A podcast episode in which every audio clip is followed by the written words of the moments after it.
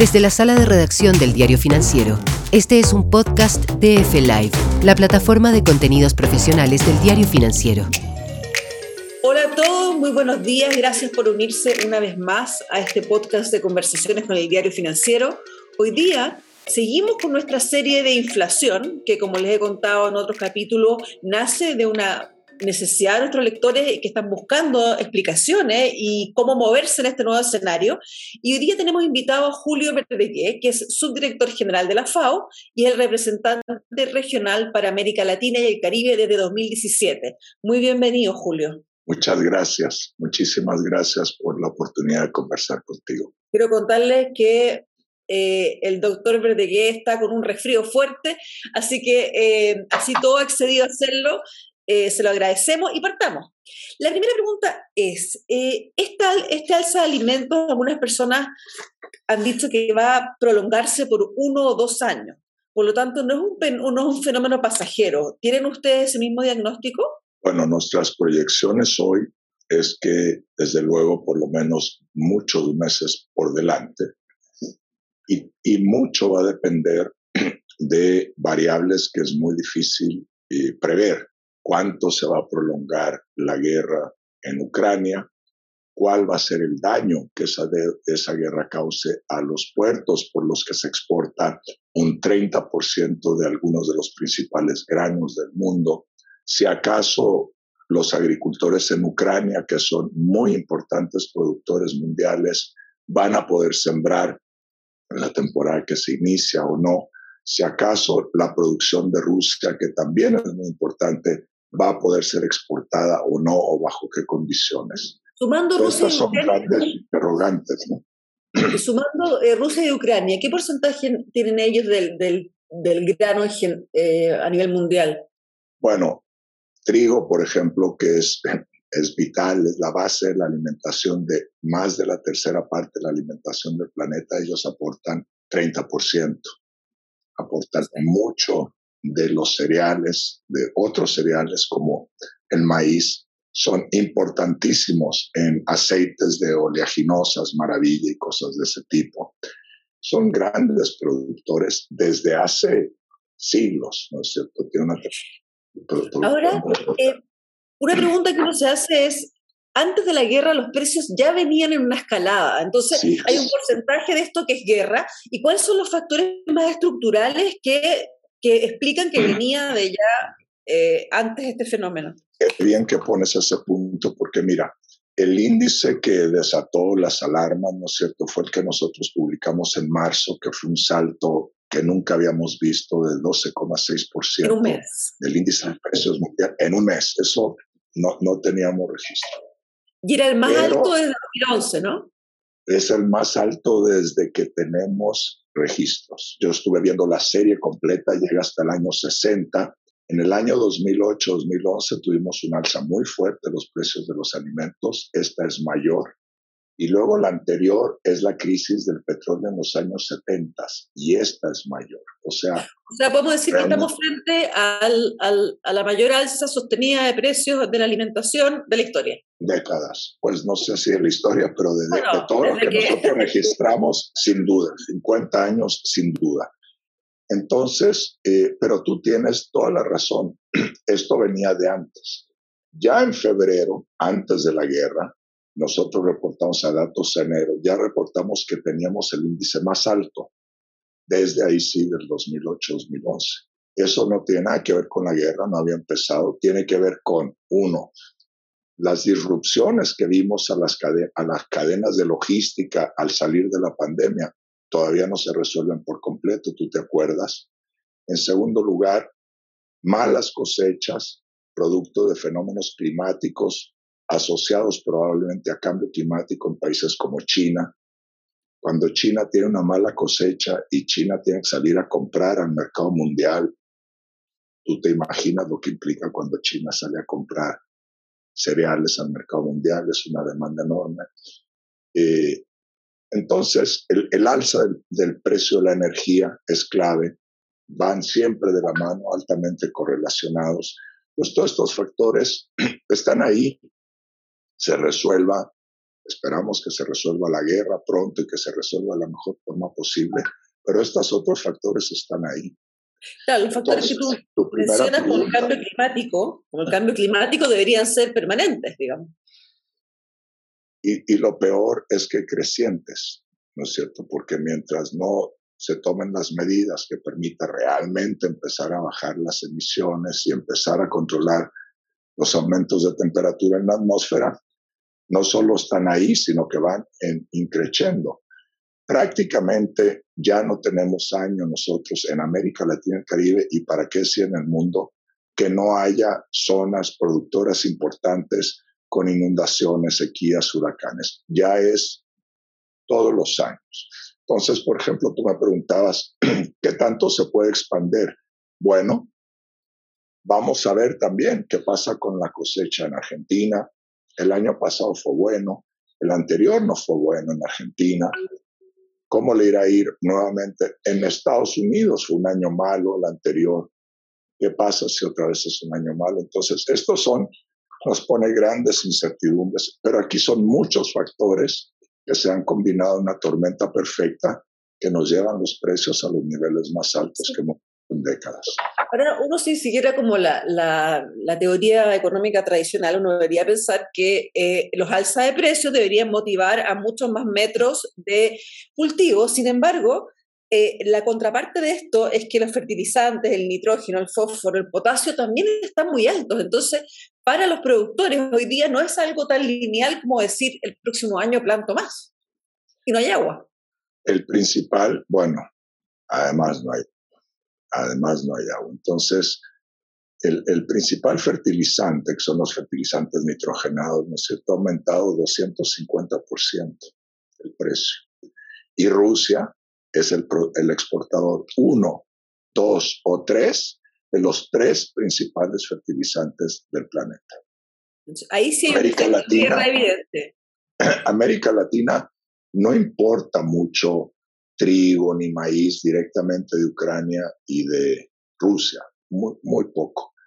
Pero tenemos una enorme dependencia de los fertilizantes. Ahí sí. Chile, por ejemplo, importa el 85% de sus fertilizantes. ¿Desde Rusia? ¿O desde el mundo? Desde distintos lados, pero si el precio sube, es un precio, eh. el otro país no te lo va a vender más barato, ¿no es cierto? Sí. Ahora, em, si es que uno pensara que en un escenario así, con una, una, un cambio climático que afecta ciertas cosas más estructurales, eh, ¿Qué queda como, como mundo, digamos? ¿Cambiar la alimentación, empezar a buscar otras fuentes de alimentación? ¿O eh, qué se puede hacer en casos así? Porque hay personas que temen que esto significa que algunos países cierren sus producciones, las guarden para sí mismos y se genere toda una distorsión eh, en el tiempo. Bueno, ese tipo de medidas unilaterales se tomaron en el anterior alza de precios 2008-2011 por muchos países y, y causó una multiplicación del problema. Entonces, afortunadamente, esta vez han sido muy pocos los países que han implementado este tipo de medidas y de forma mucho menos fuerte. Parece que aprendimos, por una vez aprendimos. Entonces, eso es lo primero que hay que hacer. Hay que mantener el comercio mundial de alimentos funcionando con el menor número de distorsiones. En aquella crisis del 2008 se creó una plataforma para que los países pudieran compartir informaciones de precios, de stocks, de cosechas, proyecciones de cosecha. Esa sigue vigente y ahora está muy, muy activa. Es una plataforma que mantiene la FAO. Fue una creación a solicitud del G20. O sea, de alguna manera, esa crisis, esa crisis anterior nos llevó a ciertos aprendizajes y, sin embargo, en algunos países, aunque eh, tomo el punto de que no ha cerrado la frontera, se está discutiendo una serie de otras medidas como la, la contención de precios, la fijación de precios de alimentos, traspasando de alguna manera el tema a que hay un comercio que está haciendo un, un, eh, un cobro adicional. ¿Eso lo has visto más en otros países? ¿Está creciendo esa ola? Mira, no es, hay algunos países que tienen medidas de fijación o regulación de precios no necesariamente asociados a este momento, a estos últimos meses, sino llevan en algunos casos ya varios años incluso. Y no es una medida muy socorrida por una razón, y es que no funciona muy bien. O sea, no, no tenemos nosotros así 20 casos exitosos donde alguien haya puesto políticas públicas de regulación de precios y haya logrado bajar los precios sin generar escasez, etcétera, etcétera, porque no es solo que baja los precios, ¿qué pasa después con la oferta, etcétera? Entonces, no es una medida muy socorrida porque nosotros consideramos que no es muy útil. Y segundo, con un alza de esta magnitud, bueno, ¿de qué tamaño es tu chequera para sostener los precios? Porque si estás hablando, imagínate, de decenas de millones de dólares. Entonces, nosotros, por ejemplo, más que, que decir fijemos precios o regulemos precios, más bien señalamos experiencias exitosas, incluso de Chile, en, en el alza de precios anterior, 2008-2011, donde se dieron algunos subsidios adicionales temporales a las familias más pobres, más vulnerables, que realmente a ellos sí que les golpea esto de manera muy fundamental en su vida. Subsidio, subsidio focalizado más que una generalización. Ahora, el tema del subsidio focalizado es que han ido perdiendo fuerza en esta idea de universalidad de los beneficios. Entonces, por eso probablemente eh, es más difícil hoy día hacer una política pública focalizada en Chile que lo que fue hace 10 años. Bueno, sí, lo que pasa es que aquí estamos hablando de una situación que esperamos que sea coyuntural. No sabemos si es muy corta o menos corta, pero nadie está hablando aquí que hay un alza estructural de los precios y que siempre se van a mantener en este nivel.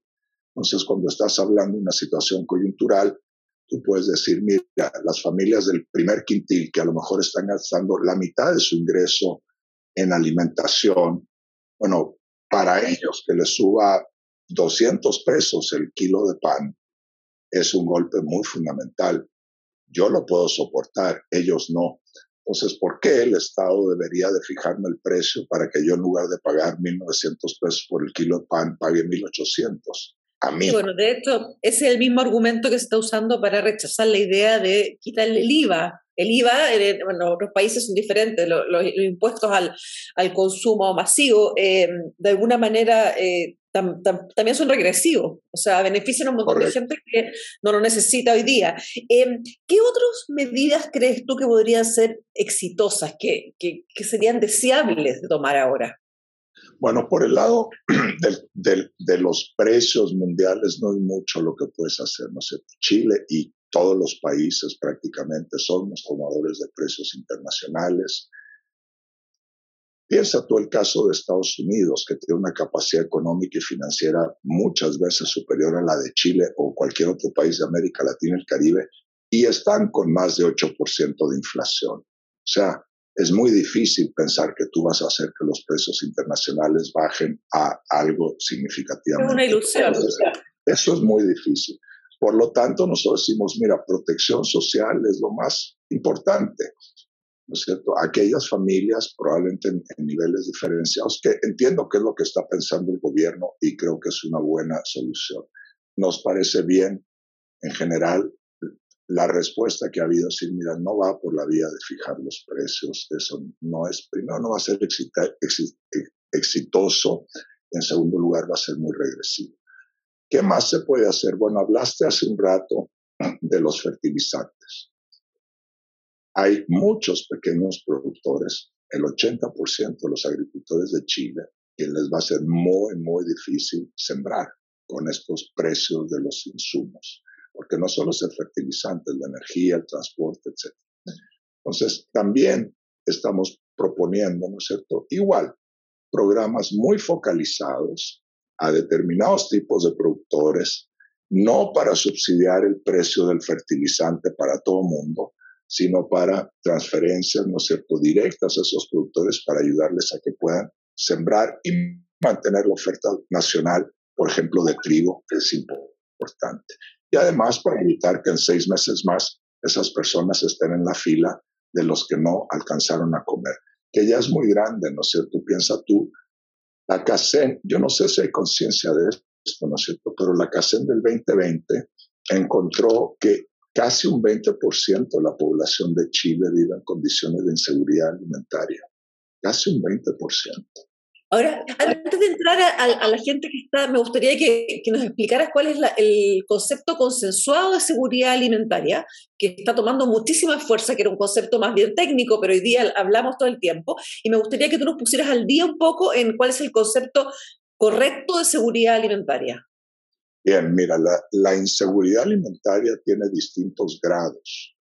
No es sí o no, ¿cierto? Entonces hay una cosa que llamamos inseguridad alimentaria moderada, que significa que por cualquier razón una persona tiene, una familia, una persona tiene que reducir la cantidad de alimento que come o la calidad de alimento que come. Esto es muy importante, porque a veces no es que disminuyan la cantidad, sino que en lugar de comer leche, una cosa son las calorías y otras son la, la, la vitamina. Y ahí puede ser que entonces, moderados eso, hay una reducción de la cantidad y la calidad. Inseguridad alimentaria grave implica que ya la persona está pasando varios días sin comer. Ya ahí la cosa es, es, es, bien diferente. Y finalmente hay la que técnicamente se llama subalimentación, pero es lo que tú y yo entendemos como hambre. Y ahí ya es una situación crónica, donde una persona en condición de subalimentación pues ya básicamente no tiene la suficiente energía para funcionar como ser humano. Si le pusiéramos números, ¿qué porcentaje eh, antes de esta crisis de precios y ahora eh, han caído dentro de la, de la inseguridad alimentaria más dramática producto del alza de precios?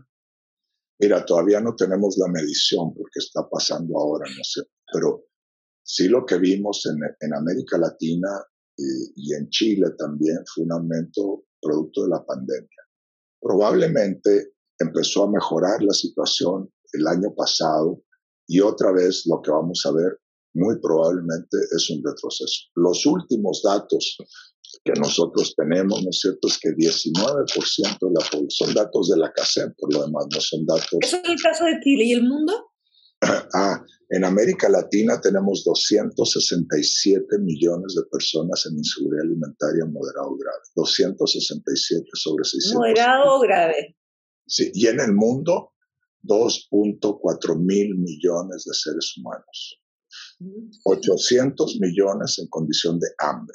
¿Dónde se concentran en América Latina estos, estos bolsones de hambre, estos, estos focos especialmente peligrosos porque son bastante permanentes y como tú bien explicas, son personas que no tienen la energía para seguir adelante. Bueno, en términos de porcentajes de la población, ¿no es cierto? Hay países, por ejemplo, Haití, donde la, la, mitad de la población está en una situación muy, muy delicada.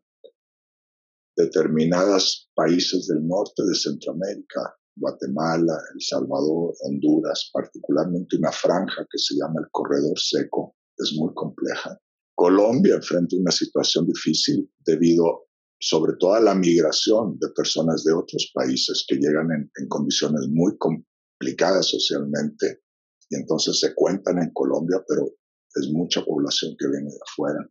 Eh, Argentina vimos un aumento importante de los números de personas en, en inseguridad alimentaria ya en el gobierno anterior y este gobierno los ha bajado un poco, pero siguen siendo demasiado altos pero en todos lados ha subido. O sea, en Chile, que te digo, 600 mil personas en condición de hambre en Chile, de hambre, no de inseguridad alimentaria, 600 mil. Dime tú cuál es la explicación para que un país con el nivel de desarrollo económico de Chile tenga 600 mil de sus ciudadanos en condición de hambre. Y la pregunta ahí es que, ¿en qué minuto falla el canal de comunicación? ¿Qué es lo que está mal diseñado a nivel de políticas públicas? Que esas 600.000 personas no son el gran tema de conversación, no son el gran tema de toma de decisiones, porque las reformas que hemos visto en los últimos años, si bien apuntan obviamente a mejoras sociales, no son necesariamente eh, para combatir la pobreza extrema. Bueno, a ver, Chile ha hecho un, es decir, si tomamos una, una mirada de los últimos 30 años o más. Ha sido muy Chile, exitoso. Chile, Chile ha hecho un trabajo estupendo en materia de reducción de la extrema pobreza, ¿no es cierto? Y de la pobreza en general, incluyendo la pobreza rural, que es una pobreza muchas veces más difícil de, de bajar. ¿Qué es lo que sucede? A mi juicio, dos o tres cosas. Uno, bueno, la economía se empezó a disminuir, el crecimiento económico. Eso inmediatamente se, o sea, en América Latina y en Chile no hay hambre por falta de alimentos, hay hambre por falta de dinero en los bolsillos de las personas. Cae la economía, cae el empleo, caen los ingresos, aumenta la inseguridad alimentaria, es automático. En segundo lugar, conforme va reduciendo el porcentaje, te vas quedando con los núcleos más, más, más duros de, de, hambre. No sé si como, como, como, tú decías, ¿suelen ser rurales o son dentro de las ciudades, pero más invisibles, que no, no tienen conexión con las políticas públicas, que no están dentro del registro? Sí, en, en, zonas rurales hay bolsones en el sur del país, ¿no es cierto? Vemos los números. Cualquier lugar donde tú digas hay altas cifras de pobreza, ahí va a haber altas cifras de hambre. Entonces, desde luego, en las zonas rurales hay zonas con altos niveles de pobreza y de inseguridad alimentaria, y también en las ciudades. Y a veces se disfraza, ojo, porque yo hablé de cantidad, pero también cada vez más de calidad de la alimentación. Chile es campeón mundial en obesidad. Muchas de esas personas probablemente están subalimentadas. O sea, están reemplazando alimentos eh, con proteínas y vegetales por alimentos más baratos, pero que, que no necesariamente los nutren, ¿no?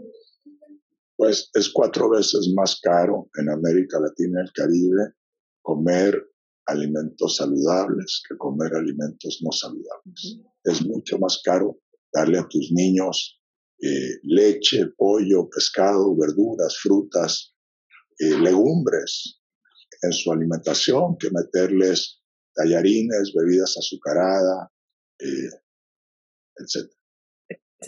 Ahora, una última pregunta, ha sido súper interesante, como hay muchas cosas que en realidad, eh, más allá del fenómeno de los precios, hay que, darle vuelta, pero ahora me gustaría saber con respecto a la FAO, ¿cuál va a ser su norte? Porque van a, van a tener, o están teniendo y van a tener un rol crucial porque tienen en el fondo estas plataformas, porque tienen la capacidad de investigar.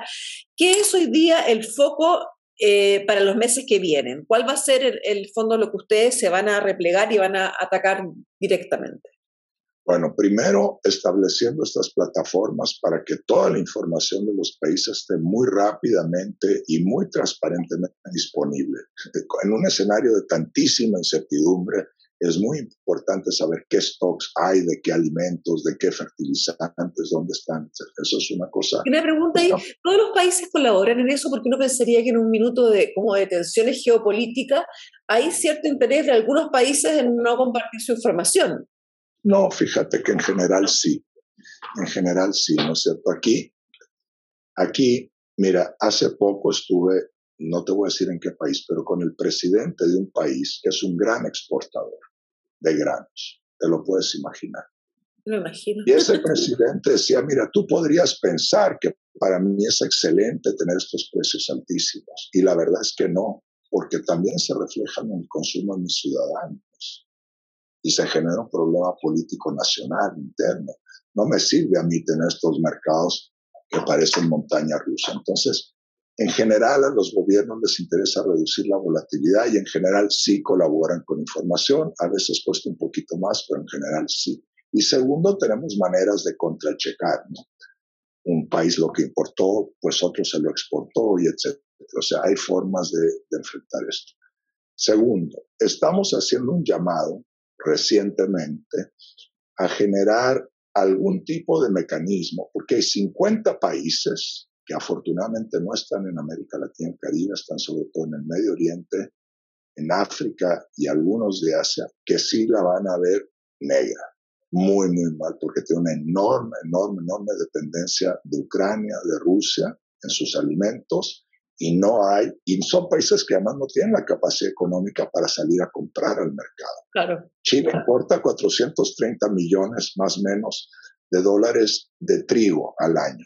Bueno, si tiene que pagar 40 millones más, no es que qué bueno, pero puede hacerlo. Pero Sudán no puede hacerlo. ¿Te fijas? Entonces estamos creando un mecanismo para ir en apoyo de estos países que lo van a ver muy, muy complicado. Tercero, mucho diálogo con los países. Yo paso ahora en el teléfono con distintos ministros, fácil, porque me preguntan, ¿qué está haciendo otro? Por ejemplo, Colombia bajó a cero temporalmente los aranceles a los insumos agrícolas y a determinados tipos de alimentos. Bueno, eso nos interesa que otros países que todavía tienen algunos aranceles lo sepan. Colombia lo hizo por seis meses, renovable. ¿En, otros países hay, eh, hay, eh, hay en América Latina eh, aranceles altos a, a, los fertilizantes? En el caso de Chile, ¿cómo es? No, bajos. En general, tú sabes, América Latina ha ido, ha ido bajando los aranceles, pero un puntito, dos puntitos en un escenario como este ayuda un poco, ¿no sé. Entonces, eh, mucho diálogo entre los países, ¿no es cierto? Decir, bueno, ¿cómo podemos, sobre todo los países pequeños, centroamericanos, qué sé yo, no sé, cómo pueden actuar juntos para tratar de hacer volumen y salir a los mercados a conseguir fertilizantes, porque no solo es el precio, es la escasez. Bueno, yo te quiero agradecer mucho, Julio, por este, esta buena conversación. Creo que hemos sacado además eh, muchas cosas interesantes para nuestros lectores. Te agradezco todo el trabajo que estás haciendo eh, por el tema de la seguridad alimentaria y, bueno, abierto las puertas del diario financiero a seguir conversando de esto porque idealmente hay que mantenernos al día. Bueno, muchas gracias. Espero que pase pronto esto y que no me tengas que volver a invitar a hablar de seguridad alimentaria y de precios altos, porque la verdad es terrible. La inflación causa hambre y, en cuanto más rápido pueda bajar, para mí mejor. Ojalá para la próxima vez podamos hablar entonces de, adaptación de los cultivos al cambio climático, de cosas ahí Sí, ahí sí, lamentablemente vamos a estar muchos años con eso. Bueno, muchas gracias Julio, que tengas un gran día. Ah, muchas gracias a ti, disculpa la voz. Hasta luego. Esto fue el podcast de F Live la plataforma de contenidos profesionales del diario financiero.